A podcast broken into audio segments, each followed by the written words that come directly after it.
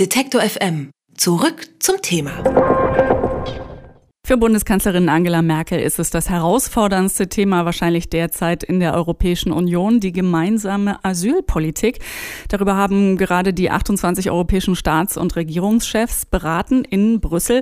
Allen voran fordert ja Italien eine neue Regelung, die Geflüchtete auf alle EU-Staaten verteilen soll. Das Land hatte ja auch zuletzt äh, wieder Schiffen mit Geflüchteten an Bord das Einlaufen in italienische Häfen verweigert und ein großes Problem mit den vielen Ankommenden. Für für Kanzlerin Angela Merkel steht bei diesem Gipfel ebenfalls viel auf dem Spiel. Innenpolitisch ist sie ja unter Druck derzeit und muss auch für ihre Position in der EU gleichzeitig kämpfen. Jetzt scheint es da einen Kompromiss zu geben, seit heute Nachmittag wieder aussieht. Darüber spreche ich mit der Leiterin des ZDF-Studios in Brüssel, Anne Gerlinek. Schönen guten Tag. Schönen guten Tag aus Brüssel. Frau Gellinek, heute am frühen Morgen hieß es noch aus Brüssel, man habe sich auf einen Kompromiss jetzt geeinigt. Was genau ist denn rausgekommen? Also rausgekommen ist bei diesen äh, wirklich sehr, sehr vielstündigen Verhandlungen ähm, ein Kompromiss, der sozusagen den jeder der verschiedenen Gruppierungen in der Europäischen Union als Erfolg verkaufen kann.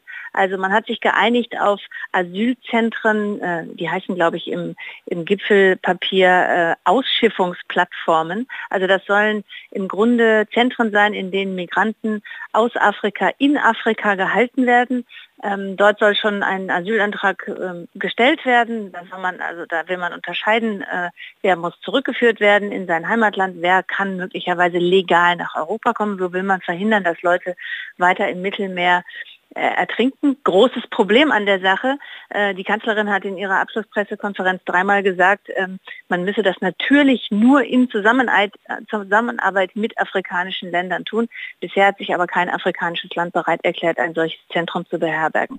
Dann haben sie des Weiteren beschlossen, dass sie, um Italien zu helfen, Sie haben es angesprochen, Italien sagt, ich möchte, wir möchten nicht mehr alleine zuständig sein für die Flüchtlinge, die aus dem Mittelmeer bei uns anlanden. Wir finden, dass sich ganz Europa um diese Flüchtlinge kümmern sollte. Deshalb hat Italien äh, gestern sehr hart verhandelt und gesagt, wir ähm, tragen diese Gipfelerklärung auch in allen anderen Punkten nicht mit, ob es jetzt um Russland-Sanktionen geht oder Geld für den Türkei-Fonds, ähm, wenn ihr uns nicht helft. Da hat man jetzt äh, auch Zentren, die heißen im, im Gipfelpapier ähm, kontrollierte Zentren, also irgendwie Lager, in denen man äh, Migranten, die doch noch übers Mittelmeer kommen, in denen man die äh, unterbringt und ebenfalls ähm, äh, registriert, guckt, wer hat Recht auf Asyl, wer muss zurückgeführt werden. Ähm, auch bei diesen Lagern gibt es ein Problem, denn äh, auch hier finden sich nicht wirklich viele EU-Länder, die diese Lager bei sich haben wollen. Macron hat gesagt, der Franzose, nö, bei uns nicht, wir sind kein Erstankunftsland. Die Italiener haben gesagt, wir möchten sie eigentlich auch nicht mehr haben. Bleibt Spanien und Griechenland. Ähm, also das ist alles noch sehr, sehr vage. Gipfelpapier. Sie haben es gerade schon äh, erwähnt, also auch wenn man das Gipfelpapier vielleicht unter den Verhandlern als Erfolg für alle verkaufen kann, ist es ja nicht notwendigerweise auch wirklich eine Win-Win-Situation für alle Beteiligten schon gar nicht, ähm, für die Flüchtlinge. Was würden denn diese geschlossenen äh, Lager oder diese kontrollierten Zentren, die ja Teil oder ein, ein, ein wichtiger Bestandteil dieses Kompromisses sind, bedeuten für ähm, Flüchtlinge? Sie würden bedeuten, ähm, dass die Bewegungsfähigkeit von Flüchtlingen eingeschränkt ist. Sie würden von den Booten direkt in diese Zentren gebracht. Man muss sich das so ähnlich vorstellen wie die Zentren, die es ja in Griechenland und Italien schon gibt, die sogenannten Hotspots.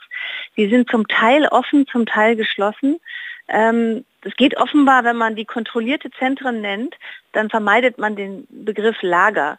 Aber im Grunde geht es darum, die Leute festzuhalten, bis man entschieden hat, ähm, wer von euch hat einen Asylgrund und wird dann ähm, in ein anderes EU-Land geschickt und wer von euch muss zurück. Da kommen wir dann direkt auf das nächste Problem, das Europa leider auch nicht gelöst hat auf diesem Gipfel, nämlich die zentrale Frage, was machen wir denn mit den Menschen, die bei uns Asyl genießen, also in Europa, wie verteilen wir die? Ähm, da hat sich jetzt eine ähm, also so klang es gestern Nacht, dass sich eine Koalition der Willigen gebildet habe, die gesagt hat, okay, wir, über, wir helfen jetzt Italien, wir bilden jetzt diese Zentren und nehmen dann auch freiwillig Leute, die äh, Asylrecht haben, auf. Ähm, auf den heutigen Pressekonferenzen stellte sich heraus, dass eigentlich nur Deutschland gesagt hat, dass sie bereit sind, ähm, Flüchtlinge, dass wir bereit sind, Flüchtlinge aufzunehmen, während die anderen Länder sich alle äh, mehr so vornehm zurückgehalten haben. Es gibt auch Länder, die sich äh, nicht so vornehmen äh, zurückhalten. Der polnische Ministerpräsident Morawiecki zum Beispiel ließ ja äh, bereits verlauten, dass ähm, sein Land auch weiterhin keine Geflüchteten aufnehmen werde. Kann man denn mit, mit solchen Weigerungen auf der einen Seite und auf, mit der vornehmen Zurückhaltung, wie Sie es gerade genannt haben, auf der anderen überhaupt von einer gemeinsamen Lösung sprechen oder da Hoffnung reinsetzen? Nein, das kann man eigentlich nicht. Nee, das kann man eigentlich nicht. Und ähm, das, das meinte ich damit, als ich anfangs gesagt habe, dass die dass die Gipfelabschlusserklärung so vage formuliert ist, dass sich jeder da was raussuchen kann. Also die Österreicher und die Visegrad-Staaten, die Osteuropäer, die keine Flüchtlinge aufnehmen wollen, sagen, super, wir haben diese Asylzentren in Afrika, äh, jetzt äh, na, beschlossen ist zu viel gesagt. Wir, wir, wir überlegen, ob wir die, wir, wir überlegen uns ein Konzept für die, sagen wir mal. Da sagen die prima, das wird ja alle äh, Migranten davon abhalten, überhaupt zu uns zu kommen. Und damit haben wir die Verteilfrage auch gelöst. Das ist unsere Idee, finden wir super, findet auch der österreichische Bundeskanzler Kurz super. Ähm, die anderen sagen, wir haben jetzt eine humane Lösung für Italien gefunden, indem wir eben die Flüchtlinge verteilen. Und ähm, also so hat jeder so ein bisschen was, was er verkaufen kann. Die Bundeskanzlerin sagt, ich habe jetzt äh, eine tolle europäische Lösung damit gefunden und gleichzeitig noch eine Vereinbarung mit Spanien, Griechenland und Frankreich getroffen, dass die Flüchtlinge, die schon in ihren Ländern registriert sind, zurücknehmen, sodass ich jetzt der CSU sagen kann, tippitoppi, ich habe hier eine, äh, eine, eine, prima Verhandlungslösung rausgehandelt, ähm, die ist wirkungsgleich. Sie hat in der Pressekonferenz gesagt, die sei ähm, sogar mehr als wirkungsgleich und ein substanzieller Fortschritt. Also die Kanzlerin ist der Ansicht, dass sie alle Maßgaben, die ihr die CSU da gestellt hat, übererfüllt hat mit diesem Gipfelbeschluss. Und äh, sind Sie auch äh, dieser Ansicht, also Angela Merkel, für, für die war dieser Gipfel ja tatsächlich immens wichtig. Was ist denn Ihre Einschätzung, wie gestärkt sie jetzt tatsächlich rausgeht mit dieser ähm, für Sie zumindest positiv klingenden Einigung in der EU?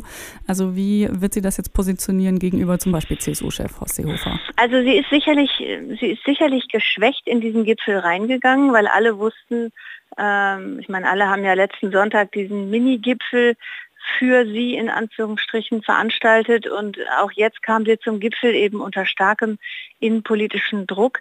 Ähm, aber auch der italienische Premierminister stand natürlich unter starkem äh, innenpolitischen Druck, denn der hatte ja zu Hause versprochen, er kommt auf keinen Fall mit einem Deal zurück, der da heißt, äh, Italien kümmert sich weiter um alle Bootsflüchtlinge.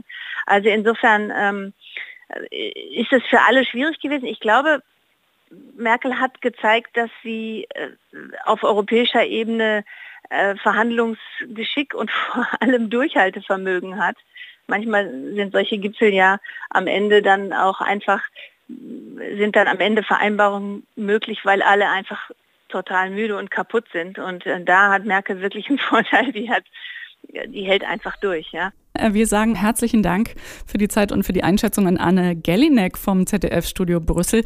Und wir haben darüber gesprochen, dass jetzt nach zehn Ringen äh, sich die 28 europäischen Staats- und Regierungschefs ja geeinigt haben nach dem Gipfel auf eine gemeinsame Linie in der Asylpolitik. Allerdings sind die Vereinbarungen ziemlich vage. Das hat auch Anne Gellinek uns gerade nochmal bestätigt. Detektor FM. Zurück zum Thema.